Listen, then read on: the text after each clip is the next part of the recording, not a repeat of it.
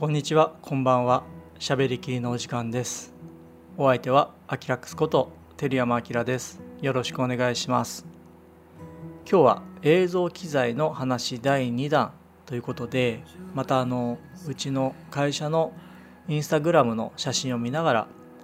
ゆるりと話していければなと思っています。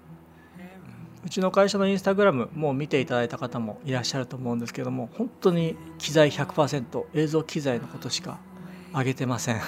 のでマニアックなあのインスタグラムぜひあのフォローミーよろしくお願いいたします。それでは早速1枚目の写真から喋っていきたいと思います、えー前回の続きなのでこのアーサーミニプロのねセットの隣にある、えー会社でトップライトを作ってるような映像ですね。このトップライトはですね、えーファルコンアイズというメーカーの RX18TD という、えーライトです。これにセンチュリーで下にフレームのフレームにトレペを貼って柔らかい光で、えー下にライティングしてるっていう。これ点トレって言いますねこういうのね、えー天井のトレーシングペーパーっていう意味で。業界用語というかねしたりしますけれども。このセットあのもともとはうちの会社ってすごく縦に長いんですよ。でそういう物件を探して、えー今の会社にしたんですけれども。人物ね全身1人ぐらい取れるぐらいの、えースペースが欲しいなと思っていて。で周り白壁にしてでカーテンも真っ白にして、えースタジオ代わりに使えたらいいなっていうことで物件を探していて今の会社になったんですよ。でそこでたまたま上にシーリングライトもついていたのであこのシーリングライトをトップライトにして、えー光を回せばいいかなと思って最初のうちはそのシーリングライトにトレペをこうふわって巻いてやってたりもしたんですけども毎回あのそのトレペを貼る作業っていうのがね難儀になってきて現場に行くと照明部さんがねフレーム枠をこうセンチュリーに立ってうまくこういろいろやるじゃないですか。HMI にもね1頭にも必ず枠入れて梨地とか貼って光を柔らかくねしているのを見てると前からああいうのに憧れていたっていうのもあって自分もちょっとわフレーム1個ぐらい持っといた方がいいなと思って銀一ショップで買ってきてでセンチュリーにくっつけてでそれをテントレにしたら快適ですね。やっぱりあのプロの機材っていうのはプロの機材なんですよね。買っといた方がいいですね。で上のライトこの RX18TD っていうのは今流行りのピラペラのシートタイプの LED なんですけどもこれはね 100W ぐらいの出力があるので結構明るいんですよね。大きな現場でもねあの照明部さんは最近こういうバイブレックスっていう言い方しますけどもかなりこういうシートタイプの LED をトップライトとして使ってるんですよね。何が便利かというとやっぱりバイカラーで色温度がすぐ変えられる。手元でつまみで変えられるっていうところで照明部さん大助かり。結構流行ってますね。流行ってるっていうかもうデフォルトになってますね最近トップライトでは。でペラペラなので場所も取らないので天井がそこまで高くなかったりしても仕込みが大変でない軽いっていう意味でかなり出てますね。でこのシートタイプの LED っていうのは予想以上に役に立ちます。トップライトにも使えるしあとねペラペラでも本当にあの場所を選ばないので壁にそれこそ壁にパーマセルとかでベタベタ貼っつけることもできるので外からこうふわってこう外光が入ってきてるような雰囲気もシミュレーションできたりとかいろいろできるんですよね。一つこういうシートタイプの LED の割と高出力系のものを持っていると役立つと思います。はい。次行きましょうか。次の写真はこれはブラックマジックの初代ポケットシネマカメラですね。これはあの現場でのあのスナップなんですけれども、えー絵コンテの上にポンって置いてある感じなんですけどもこの現場はファッション系の現場でもともとアーサーミニプロを使う予定だったんですが、えーなんと初期不良でですね入院されてしまってで仕方なく初代のポケットシネマカメラを使って撮りましょうっていうことになりましたただ結果的にですねポケットシネマカメラの映像はなんとなくファッション系に向いてる気がするんですよね。というのは 16mm フィルムでね撮ったような雰囲気が出るので非常に受けがいい。カメラマンにも受けがいい。あ何これすごく素敵な絵だね。っていう感じになるんですよね。で手ブレ補正とかついてないんですけど微妙に手ブレしちゃったりするのもファッション系ではなんなんかこういい感じで映ったりもするので、うん、今でも割とそういうビューティー系とかねファッション系では出てますね。初代の BMPCC は。で、えー、ついてるレンズはこれノクトンの 25mmF0.95 ね、マイクロフォーサーズでは定番の単焦点レンズ。ですね。フォーカスのリングがねヌルヌルしてて非常にフォーカスが合わせやすいレンズです。で 25mm 35mm 換算でマイクロフォーサーズでは 50mm 相当になるので、えー、かなりスタンダードなレンズだと自分は思ってます。でそれに、えー、ビューファーですね。これ何て言うんだろう。キノテニックっていうんですかね。ちょっと読みづらいんですけど。っていうメーカーのビューファーを液晶につけています。これだともう目と両手でガチッと3点3点座材ができてかなりこれで安定しますね。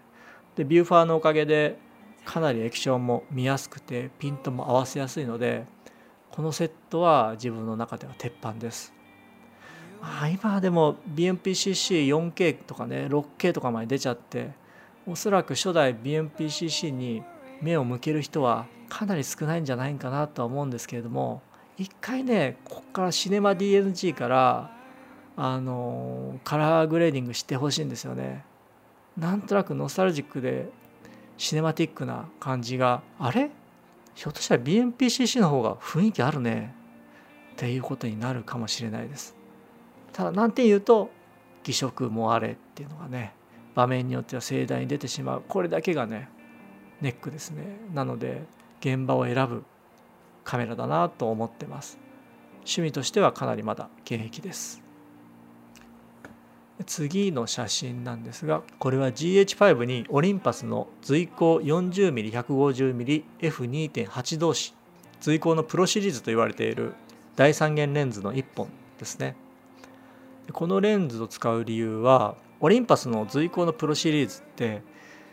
フォーカスリングにクラッチ機構がついていてカチャンってやって完全にマニュアルフォーカスレンズ対応になるんですよね。対してパナのレンズってみんなくるくるパーでマニュアルフォーカスしようものなら動かすスピードでフォーカスの絶対値っていうのが変わっちゃうんですよね。なので確実に送ることができない。A 地点から B 地点に送ろうと思っても1回目送って2回目送った位置がもうずれてるっていう状況になってしまっていろいろ難しい場面があるんですがオリンパスの随行のプロシリーズのレンズだとそのクラッチ機構でカチャンってクラッチさせてマニュアルレンズ化すると絶対値っていうのが決まるので一定位置で止まってそれでフォーカスの位置もフォーカスの絶対値っていうのもできるので確実にフォーカスを送ることができるんですね。でこの時は撮影は何を撮ってたかっていうとプラレールを撮ってたんですよ。でプラレールってあの奥から手前手前から奥へってものすごい動量でマイクロフォーサスといえども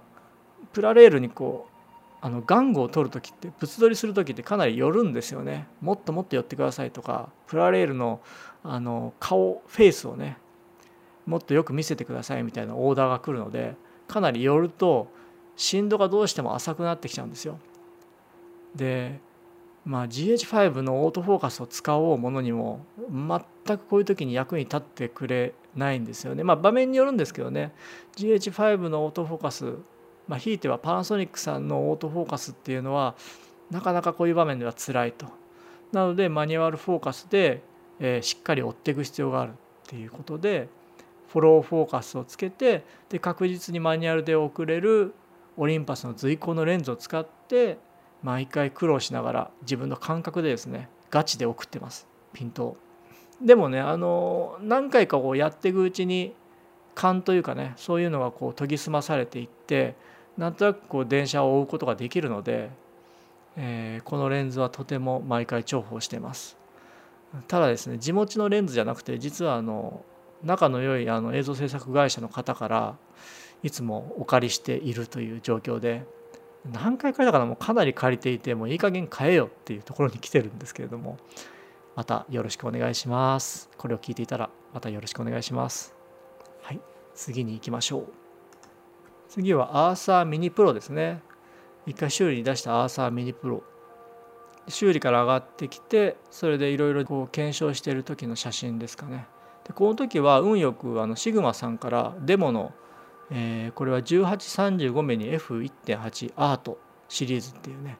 えー、割と鉄板な皆さんよく知ってると思うんですけどもこのレンズをお借りできたのでそれを URSA Mini Pro につけてですねいろいろああだこうだやってると。このシグマのね 1835mm はのズーム F1.8 のズームは APS-C の専用なのでちょうどいいんですよね。スーパー35に、えー、合うと。ただスーパー35でも DCI4K のサイズにするとで四隅が蹴られてきましたね。なので普通に UHD で使う分には問題ないんですけども DCI4K だと最広角はちょっと厳しいなっていう印象でした。手前に写っているのが Metabones のアダプターとあと KIPON のアダプターがなぜか映り込んでますがこれはあの関係ありません。はい。次行きましょう。じゃあこれが今日の最後にしましょうか、えー、これは、えー、ルムカラーメーターっていうルムっていうメーカーの、えー、iPhone 用のカラーメーターユニットといいますかルムパワーっていう商品なんですけれども iPhone を露出系にもカラーメーターにもしてしまおうっていうこうユニットなんですけども丸型のユニットをですねライトニング端子のとこにカチャンって取り付けるとルームパワーっていうソフトが立ち上がってそこから露出系にしたりとかカラーメーターにしたりとかあと照度を測ったりとかですねできるんですね。でこれキックスターターで始まってえー、すごい海外で話題になっていてで自分もキックスターターが始まってすぐ出資してそれで届いたっていう経緯があるんですけれども海外でいろいろレビューされていてで本物のねカラーメーターとか露出系との比較動画ってもいっぱい上がってますでそれを見るとかなり信頼性は高くてですね実際自分の現場でもかなり役立ってます具体的に言うと自分はカラーメーターで使うことが多いんですけれども LED のライティングをする時にいろんな種類の LED を焚くと色がまちまちだったりするんですよね。なので現場で iPhone にこのルームパワーをカチャンと取り付けてそれまずカラーメーターを立ち上げて現場の色温度をパパって測ります。でその色温度をベースに今度は自分が使うバイカラーの LED の色温度を合わせていくんですね。ポチポチって押して。でその時に大体あのカラーシフトマゼンタグリーンのカラーシフトも見れるのでああちょっとグリーンシフトしてるなとかそういうのもなんとなく分かるんですけれどもまあそうやって計測しながら LED ライティングすることでこうミックスコーでも割と安定した色で撮れたりするのでとても重宝してます。でそのユニットをカチャンって逆にすることでねこう半円状に盛り上がってる方を使えば今度は入射光の露出系にもなるのでそれで56箇所人物を立たせてね人物の前とか人物の影になってる部分とか56箇所取って、えー、目安としたりとかですねとても役立ってます。で同じような製品が Amazon で売られていたりとかあとアリエクスプレスでもねよくわからない中華製が売られていたりもするんですけれどもやっぱりこのルームパワーはあの一定の定評があって海外でも非常に多く比較されていたりとかあとね皆さんご存知のシネマ 5D でも何度も取り上げているうん大変話題になっている製品なので、まあ、一つ持っているといろんな場面で重宝するかなと思います。現在はルームパワー2になっていてバージョンアップしていてカラースペースとかもね測れるようになってるみたいですね。基本構図は全く同じなんですけれどもやれることが増えてるようです。値段は若干高めで399ドルだから4万円前日本円で4万円前後になりますかね自分はキックスターターの時は確か2万円前後で買えたような気がするんですけれどもまあ、あの機能にこだわらなければあのバージョン2じゃなくて初代でも良ければ少し安く手に入るかもしれないですねというルムパワーというですね、えー、製品です。ということで、えー、いかがだったでしょうか。今日はこれぐらいにしようと思いますが、えー、最後にですね先日あのブラックマジックポケットシネマカメラ 6K 出ましたね皆さんどう思いますかね？あのカメラ。結論から言うとうちは一回様子見っていう形でまああの 4K 持っていてねまた 6K も買うっていうのはないなとも思うんですけれどもみんな買うのかなと思いながら眺めてます。もしねあの 6K 買ったよって人がいれば感想等を聞かせていただくと嬉しいんですがそんな感じで、えー、また、えー、次回ですね機会があれば映像機材のことをゆるりと喋っていきたいと思います。暑いですね、まあ、もう今日もですねこう朝一で誰もいない会社に来てエアコンガンガンかけながら収録してます、えー、ちょっとねエアコンノイズがひどいかもしれないんですがすいません。ご了承ください。はい。それでは、えー、今日はこの辺りにしておきましょう。この番組はですね、えー、毎週日曜日の夜21時を目標にあのアップしていきますので、えー、番組を気に入っていただけた方がいらっしゃいましたらチャンネル登録とまた内容がね良かったなって思っていただけたら高評価の方も押していただけるとめっちゃ嬉しいです。よろしくお願いします。それではまた次回お会いいたしましょう。